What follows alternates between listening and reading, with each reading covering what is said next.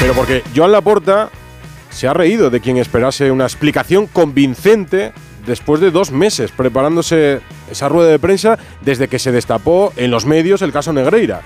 Que no es nada nuevo para los que esperábamos esta estrategia, para un presidente que ha perdido absolutamente la vergüenza ante todo el mundo, salvo para los culés que compren el discurso eh, del populismo, del que no se crea que esto es una campañita, que está preparado, que no sale por casualidad, salvo para el que aplaude con las orejas los ataques al Real Madrid y a Javier Tebas, frente a todos los que no se dan cuenta de que el mayor enemigo del Barça son y han sido sus propios dirigentes, empezando por Joan Laporta, frente a esos ya no hay explicación que valga, porque no entienden o no atienden a razones. Laporta se ha presentado ante los medios más de dos meses después para estar durante casi dos horas sin dar una explicación a las preguntas clave, y ha optado por esto que el club no ha cometido ningún delito y que el caso Negreira no es un delito de corrupción deportiva. Que esto no es por casualidad, que nos quieren desestabilizar. Me parece un ejercicio de cinismo sin precedentes que un club como Real Madrid haya comparecido en la causa alegando que se sentía perjudicado deportivamente durante el mejor periodo de la historia del Barça. Y pienso que UEFA no se apunta a este linchamiento público sin haberlo juzgado y estoy convencido de que esto no sucederá.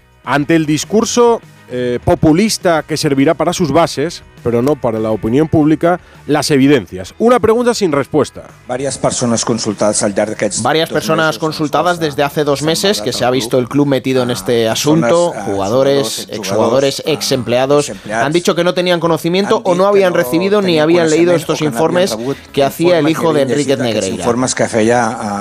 Al fill d'Enriquez de, ¿Usted sabe quiénes eran los destinatarios de estos informes? ¿Quién los leía? ¿Quién tenía la información y quién la transmitía? ¿Y quién la transmitía? A ver, mm, yo como presidente... Eh, ya te dije que como presidente no, entro en estos detalles.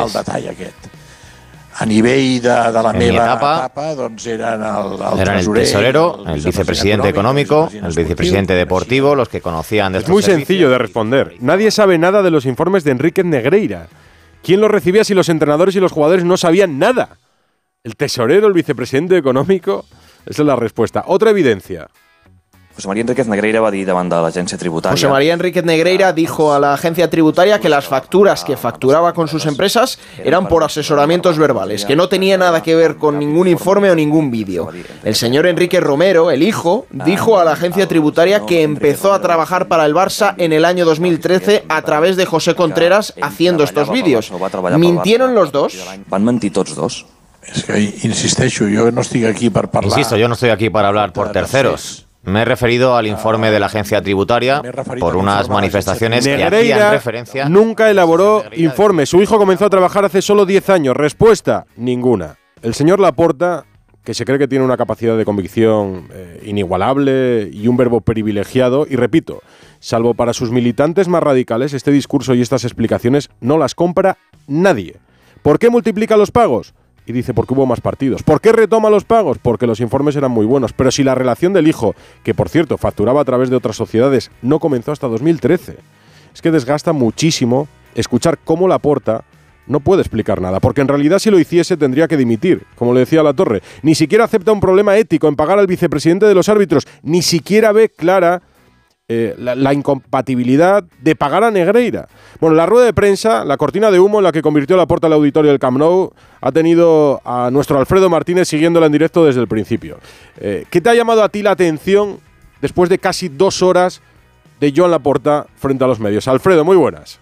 Hola, muy buenas tardes. Desde luego eh, el mensaje estaba claro, el victimismo y el populismo. Ya sabíamos que Laporta es un gran orador, tenía una puesta en escena bien preparada, con todas las cajas con los informes delante, escenificándolo todo para dar la sensación de seguridad y de contundencia, pero en algunos momentos ha vacilado, ha dudado ante el auditorio y no ha sabido contestar, como por ejemplo cuando le preguntaban si el que hacía los informes era el hijo, ¿por qué pagaba al padre? y dijo, bueno, la relación paterno-filial, una explicación muy pueril y que no ha acabado de justificar. Evidentemente, él sabía quién mandaba el mensaje. Uno, la UEFA, no me sancione, la justicia aún no ha fallado. La masa social del Barcelona, necesitamos estar unidos contra el enemigo que viene de fuera. Tres, Tebas es el anticristo y cuatro, el Madrid está donde tenía que estar, enfrente de nosotros. Ya, pero el Madrid tenía que estar porque no quiere ir de la mano de Tebas. La liga se presenta como acusación particular y también lo hace el Madrid como acusación particular en un proceso como lo hace el CSD o la Federación, porque en esto ha consistido la porta Alfredo en ataques, entre otros, al Real Madrid y a Tebas. Sí, y me ha llamado la atención incluso el ataque sobre la catalanidad. Pretenden desestabilizarnos porque somos uno de los elementos más identitarios de Cataluña. El Barcelona representa una catalanidad que a los rivales no les interesa. Y por otra parte también ha indicado que están en una situación deportiva buena y están haciendo el Spy Barça y por eso arremeten contra ellos cuando están intentando sacar la cabeza. Objetivos, el Real Madrid. Ahí está el primer dardo envenenado que ya avanzábamos ayer en ese audio en exclusiva de Onda Cero que había dicho el presidente Laporta. Un club que todos sabeu que ha estat afavorit que todos sabemos que se ha visto favorecido por las decisiones arbitrales históricamente y en la actualidad. Un equipo que se ha considerado el equipo del régimen de turno. Durante siete décadas, la mayoría de los presidentes del CTA han sido ex socios, exjugadores o exdirectivos del Real Madrid. Claro, que este club se persone y diga que se siente perjudicado me parece un ejercicio de cinismo sin precedentes. O exjugadors del Real Madrid, un exercici de cinisme sense precedents.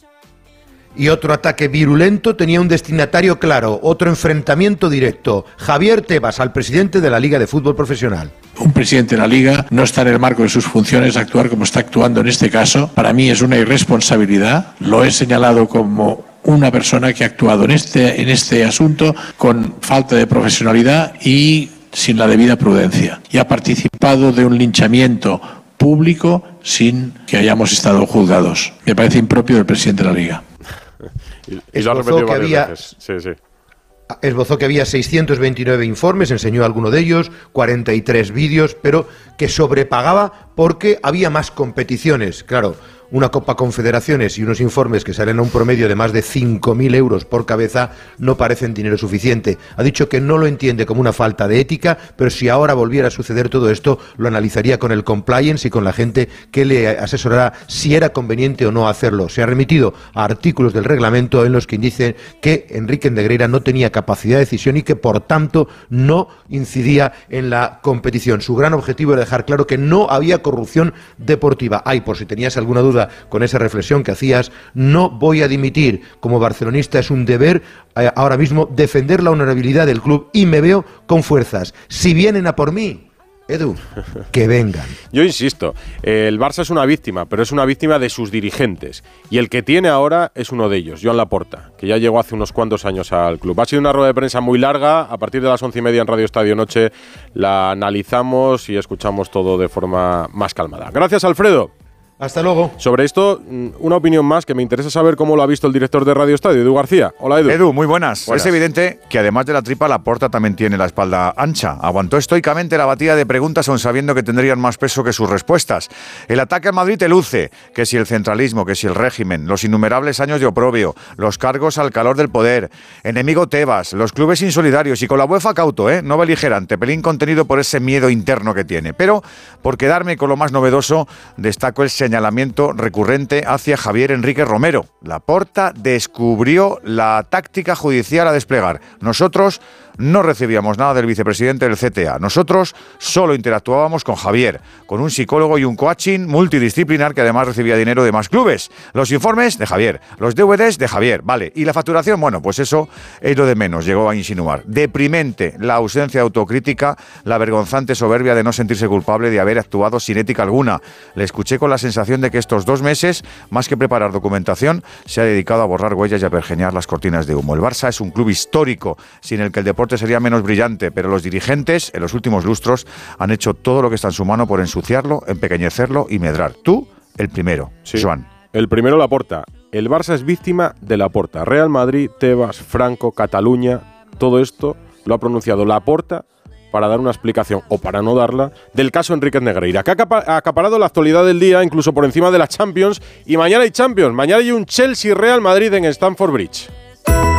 Del 21 al 23 de abril en Barcelona vuelve la Bridal Fashion Week, la feria más importante del mundo en el sector de moda nupcial y ceremonia. Italia participa con 28 expositores que presentarán piezas de alta costura y de vanguardia siempre en busca de innovación, calidad y buen gusto. Os esperamos en el pabellón 2.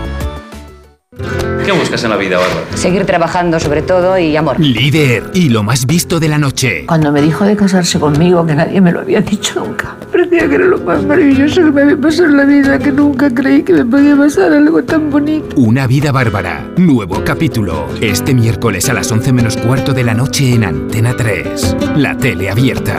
Ya disponible en A3 Player Premium. Llegar a casa es un momentazo, pero es lógico y normal que pienses algo así. Lo que más me preocupa cuando pienso en mi casa son los y si... ¿Y si entra alguien? ¿Y si ha pasado algo?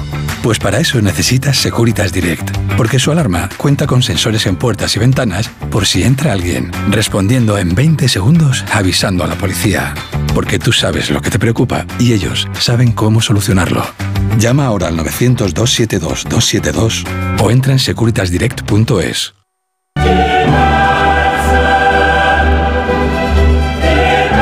Música de Champions, ya en Londres los enviados especiales de Onda Cero a Stanford Bridge, Raúl Espinola, Alberto Pereiro y Fernando Burgos, titulares de Ancelotti, actualidad del Real Madrid, creo que entrenando todavía. Hola Burgos, muy buenas.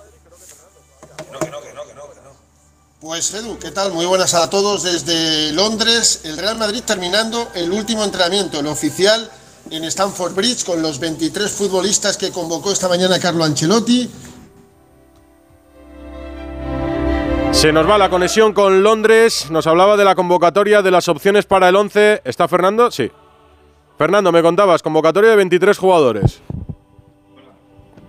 Sí, esa convocatoria de 23 futbolistas con todos los disponibles, incluidos Tony Kroos y Vinicius Junior. No está Ferland Mendy, que sigue lesionado en el solio de la pierna izquierda y el entrenamiento está a punto de concluir. Antes, las ruedas de prensa de Militao y de Carlo Ancelotti. Le han preguntado por muchas cosas. Lo más interesante, esto que vamos a escuchar. En este club tenemos muy claro lo que tenemos que hacer, que no es de ganar siempre, más es de competir hasta el final y con toda la energía que tenemos. Vamos a competir, puede ser que tenemos la suerte de jugar una otra semifinal, de jugar una otra final, tenemos que ir paso a paso. Ahora el objetivo importante es la semifinal. Si llegamos a la semifinal de la Champions League también este año, lo hemos hecho bien. Lo hemos hecho bien porque esta es la competición más importante del mundo y llegar dos veces seguida a la semifinal es bueno. El once titular es difícil decirlo porque puede pensar que un día tengo el once titular y después eh, lo que no juegan mucho hacen un partido muy bueno, te cambian la idea. Esta es una plantilla que me cambia la idea muchas veces porque es una plantilla que tiene muchos recursos. Pensar a, uno, a 11 solo creo que es faltar el respeto a lo que están haciendo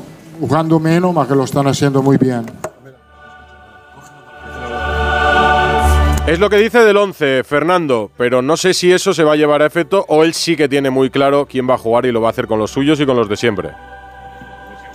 Sí, con los que ganaron en el Camp Nou 0-4, a vuelta de las semifinales de la Copa del Rey, clasificaron al Madrid para la final del próximo 6 de mayo, y con los que hace cinco días derrotaron al Chelsea en la ida de los cuartos de final de la Champions.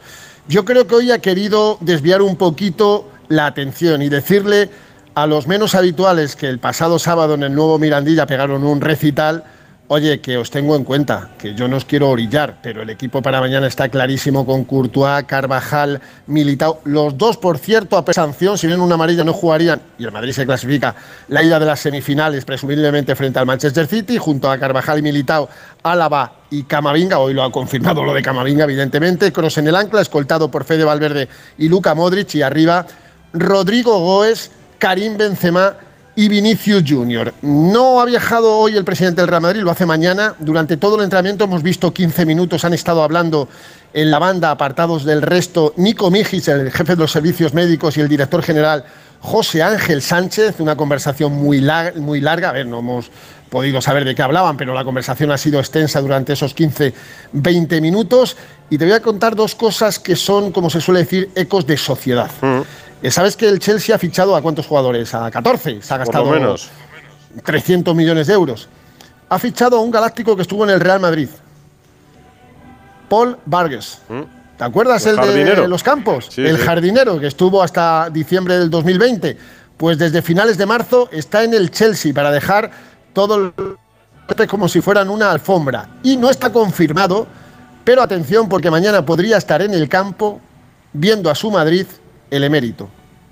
Juan Carlos I, rey de España. Ah, que se ha visto con Carlos, con el rey de Inglaterra, Tercero. claro, con Carlos III. Exacto, exacto. Pues no se descarta que mañana, Florentino viaja por mañana por la mañana, esté en el palco de Stamford Bridge, que se va a llenar para la ocasión. Tercera visita consecutiva del Madrid, 2021 perdió con Zidane, 2022 ganó con Carlo Ancelotti 1-3 y mañana no necesita ganar ni empatar. Con 1-0 también se clasifica con 3-2 y con 5-4. Después del 2-0. Ha hablado Militao junto a Ancelotti. Sí, el central del Real Madrid, ¿sabes desde cuándo no hablaba? Desde que fue presentado en el verano del 2019, cuatro años. Militado para decir que sí, que Ancelotti puede dirigir perfectamente a Brasil, pero que eso es una pregunta para él. Él está encantado con el italiano como entrenador del Real Madrid. Esta, esta voy a dejar para el mister. Eh, voy a dejar esta pregunta para el mister. eh, me gusta mucho estar aquí trabajando con él, entonces voy a dejar esta pregunta para él. Claro que nosotros ya bromeó ya con él, pero estas decisiones de él tiene un contrato ahí para cumplir. Enfrente el Chelsea, Pereiro, y ha hablado también una cara conocida. Sí, ha hablado que Parque Sabalaga del Madrid. Mírate, primero, escuchamos al portero del Chelsea, afianzado en eh, su segunda época de Fran Lampard, que ya sabes que tuvo problemas, y luego te cuento detalles deportivos. Mira. Es un equipo que tiene muchísima historia, que en esta competición pues es el rey, digamos. No sé en qué puede mejorar o en qué podemos eh, ser sorprendidos por el Real Madrid, porque es, es es muy fácil o, o ya se conoce todo, todo sobre su historia y sobre su, sobre su equipo. Ha dicho Fran Lampard que podría ser una temporada para decir aquellos dos milagros. El Chelsea muy mal en Liga, dos veces campeón de Europa.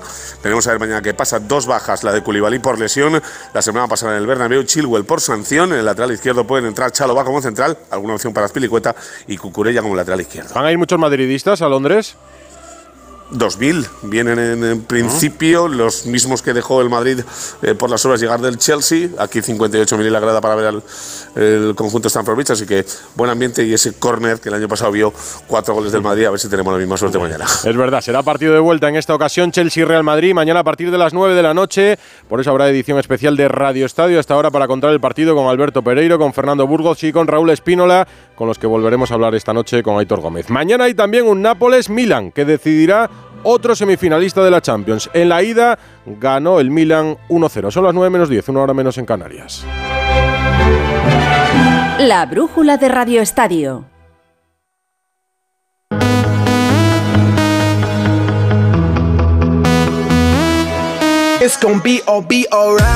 Hemos resumido el caso Negreira, hablado de la Champions, mañana para el Real Madrid y en realidad hoy hay liga. Hay liga todavía porque se cierra la jornada 29 en Primera División en Balaídos, en Vigo, con el Celta Mallorca. Estadio Rubén Rey, muy buenas. Saludos, ¿qué tal? Muy buenas noches a todos. Desde Balaídos, Celta y Mallorca, dos equipos en rachas antagónicas. El Celta siete jornadas sin perder, en línea claramente ascendente. El Mallorca seis sin ganar. Solo ha sumado tres de los últimos 18 puntos en juego. Novedades en el 11 del Celta. El regreso tras sanción de Gabri Veiga. El delantero escogido por Carvallal es Seferovic. Y atención porque la lesión de Carlas Pérez abre la puerta de la titularidad al joven canterano Miguel Rodríguez en banda derecha. En el Mallorca de Aguirre sí juega de inicio Antonio Raillo, el andaluz que estaba con problemas físicos durante la semana. Está en el 11 inicial, en el eje de la zaga. No juega Babá, sí lo hace Morlanes. Hay cinco bajas en el equipo de Javier Aguirre, con arbitraje de Ortiz Arias y con González González en el bar. Entradas agotadas en Balaídos. Esto arranca a las 9. Celta Mallorca para bajar el telón de esta jornada de liguera. Gracias Rubén. La noticia del fin de semana, otra vez, fue la polémica arbitral y las constantes críticas, la ola de comunicados de los clubes. Han enfadado definitivamente a los árbitros y al comité técnico. Gonzalo Palafox. Hola Edu, ¿qué tal? Muy buenas. Pues sí, estamos a la espera de saber si los árbitros se van a pronunciar o no tras las críticas y los insultos recibidos en las últimas jornadas y que han rebosado el vaso, según los propios colegiados, tras lo sucedido anoche en Mestalla. Los árbitros de la liga se han reunido esta misma tarde por videoconferencia, solo los que quisieran estar y a esta hora se plantea hacer un comunicado. Eso sí, es una decisión de los colegiados. El comité prefiere, como hemos ido contando, no participar en lo que consideran un circo, pero entienden perfectamente el enfado por parte del colectivo arbitral. Comunicados, insultos, se ha hablado de robo, dudas sobre su honorabilidad e imparcialidad y a todo esto con las críticas por parte de la propia liga por esta guerra Liga Federación Tebas Rubiales ante el convenio que se tiene que firmar de cara a los próximos cuatro años para ver qué ente gobierna los colegiados españoles. La tensión es máxima y más cuando desde el CTA, analizando en profundidad la actuación de, del Cerro Grande respecto a la mano de Fernando, entienden que se puede hablar perfectamente de posición natural. Ah, y a todo esto, Edu, del Cerro designado para el Inter Benfica de Champions de este miércoles. es verdad, Gil Manzano la semana pasada y del Cerro. En medio de la polémica este fin de semana, arbitrará en la Champions. La crisis, por ejemplo, en Valencia, el equipo en descenso. Después de perder ayer con el Sevilla, la gente estalló. Atlético de Madrid, este sí va bien. En racha y camino de la segunda plaza, que es el objetivo que marcó ya hace tiempo su capitán Coque. Jano Moriola ¿Qué tal, Edu? Buenas tardes, sí, va bastante bien, sexta victoria consecutiva en el día de ayer, pero lo último es que el Atlético de Madrid va a recurrir la amarilla que vio Llorente, que le mostró Díaz de Mera en el día de ayer frente a la Almería, es la quinta que le impediría jugar en el Camp Nou. Va a recurrir porque eh, en el acta el árbitro dice que amonestó por sujetar a un contrario, deteniendo con ello un ataque prometedor, y en el Atlético creen que la jugada fue en la banda y que el control hacia donde iba era precisamente hacia la banda. Por tanto, en eso se basa para hacer esa reclamación al comité de competición. Vamos a ver si consigue que anulen esa cartulina amarilla porque sería una baja muy importante la de Oriente de cara al Camp Nou. Por la otra noticia es que en el entrenamiento de hoy, Savic y Memphis, que han entrenado aparte, están ultimando su recuperación para estar en la cita del próximo domingo a las 4 y cuarto y que la cosa va viento en popa todavía. Vamos a ver si le alcanza para conseguir un buen resultado en Barcelona, donde no gana al Fútbol Club Barcelona desde el año 2006. La asignatura pendiente de Simeone, nos lo contarás desde allí. Hemos conocido el fallecimiento de un histórico del Betis, Carlos Hidalgo. Buenas tardes. Se ha ido demasiado joven Luis Márquez a los 51 años. Nos ha dejado el que fuera durante 11 años futbolista del Betis, emblema de la cantera verde y blanca, héroe del ascenso a primera en Burgos, autor de uno de los goles más recordados eh, del Villamarín, aquella volea desde fuera del área del Atlético de Madrid, el ex jugador sevillano del Polígono de San Pablo, que también militó en el Valladolid, en el Jaén y en el Pontevedra, no pudo con el cáncer. Descanse en paz, Luis Márquez. Fútbol femenino, Liga F, jornada este fin de semana. Ana Rodríguez. Sí, sin sorpresas porque los tres de arriba ganaron. El líder, el Barça 4-0 además ante el Atlético de Madrid. El Real Madrid tuvo algún problema, pero terminó solventándolo para ganar 1-3 al Betis en Sevilla y el Levante también ganó 3-1 al Villarreal. Ahora mismo cualquier tropiezo del Real Madrid a falta de cinco jornadas para el final convierte en campeón ya al Barcelona. Por la parte de abajo, en descenso ganó el Sporting de Huelva y sale de ese descenso meter a la Lama de Murcia junto con el Alavés. En segunda división, Liga Smartbank, Alberto Fernández, hola. Hola Edu, ¿qué tal? Muy buenas. Eh, en unos minutitos vamos a tener el partido que va a cerrar esta jornada 36 en el Ciutat. El Levante va a recibir al Mirandés. Y ha habido cambios esta, este fin de semana en la clasificación. El Eibar sigue líder con 65 puntos, a pesar de que cayó allá por el viernes contra el Albacete 3 a 1. Pero por ejemplo, el Granada le venció a Las Palmas, le ha adelantado y se ha colocado segundo en puestos de ascenso directo. El partido que más ha trastocado en la clasificación fue la victoria del Málaga 1-0, porque el Cartagena sale de playoff y entra el Albacete. Y el Málaga se coloca ya como primer equipo que está en la quema, primer equipo de los que descenderían. Tiene 36 puntos, empata la Ponferradina y como el Racing de Santander perdió estrepitosamente en Zaragoza, se queda el Málaga solo a 5 puntos de la permanencia. Baloncesto, jornada CB y cambio de líder. Albert Arranz. Buenas tardes, Edu. La vigésimo séptima nos deja nuevo primer puesto en la general para el Barça, que domesticó el clásico con 61 puntos entre el segundo y el tercer periodos, ante el Real con 23 puntos de Mirotic, 18 de Satoransky y pese a los 27 de Musa, que con 33 de valoración le premian con el MVP de la jornada. La Cruz culé, las lesiones de Higgins, Abrines y Vesely. El podio azulgrana lo facilitó la derrota por dos puntos de Cazú Basconia, ahora segundo en Tenerife, partidazo resuelto por un Lenovo que sigue cuarto a un segundo seis décimas del bocinazo final con dos tiros libres de Abromaitis, 21 puntos de Huertas, 20 de Shermadini y 10 rebotes de Bolmaro en el haber de los de Vidorreta. Marcus Howard 33 sin premio. Unicaja y Juventud siguen su pugna por quinta y sexta plaza. Por 10 le pudieron los malagueños a Obradoiro en el cuarto triunfo en fila cajista. El trío Setkowski, Perry, Kravish letal para los gallegos. En Badalona 11.564 espectadores, mejor aforo del curso con más 28 68 de la Peña ante Girona, dominando rebote y tiro libre y cuatro anotadores en dobles figuras. Granca hace de la arena su fortín, nueve victorias seguidas, esta vez ante Bereogán, por 11, con 21 de Brusino, afianzado en la séptima plaza. La octava para Valencia, que derrota más 6 al Betis en la Fonteta, con partidazo de Chris Jones, 19 puntos, 6 asistencias, 27 de valoración. En Murcia, tercera victoria hilada de UCAM ante Zaragoza, desde la defensa y el triple, tres de ellos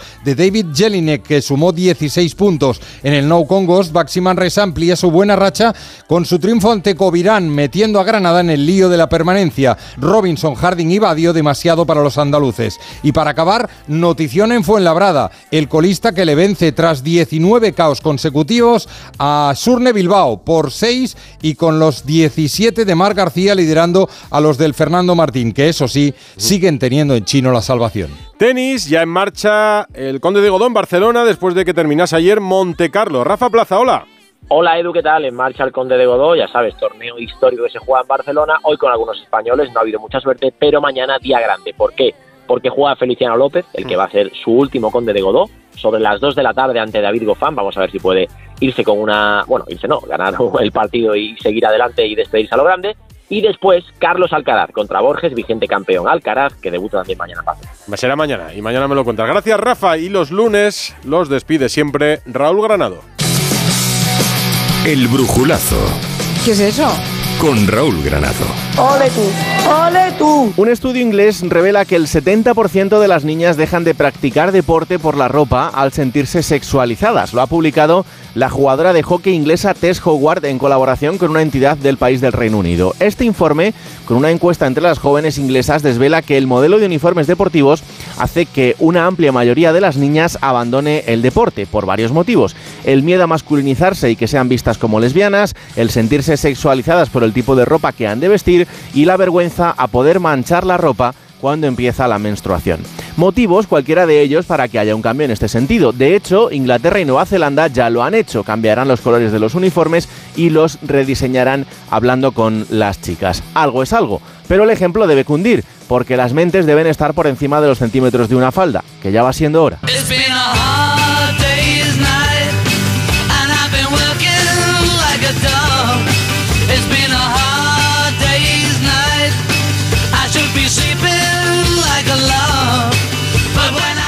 A las once y media volveremos con Negreira y con Laporta y con las explicaciones que ha dado hoy. Pero mientras tanto algo diremos, eh, por aquí, algo Supongo, diremos, te iba a decir que otra vez la economía en el deporte, o el Ahora, deporte en la que no- economía. De verdad, lo que no se pueden perder son todos los espacios deportivos de Onda Cero, porque están contando esto muy bien, lo que está ocurriendo con el Barça, con Enriquez Negreira y, y con Joan Laporta, que no ha tenido su mejor intervención. No, no ha tenido su mejor día. Hasta luego. Gracias, Edu.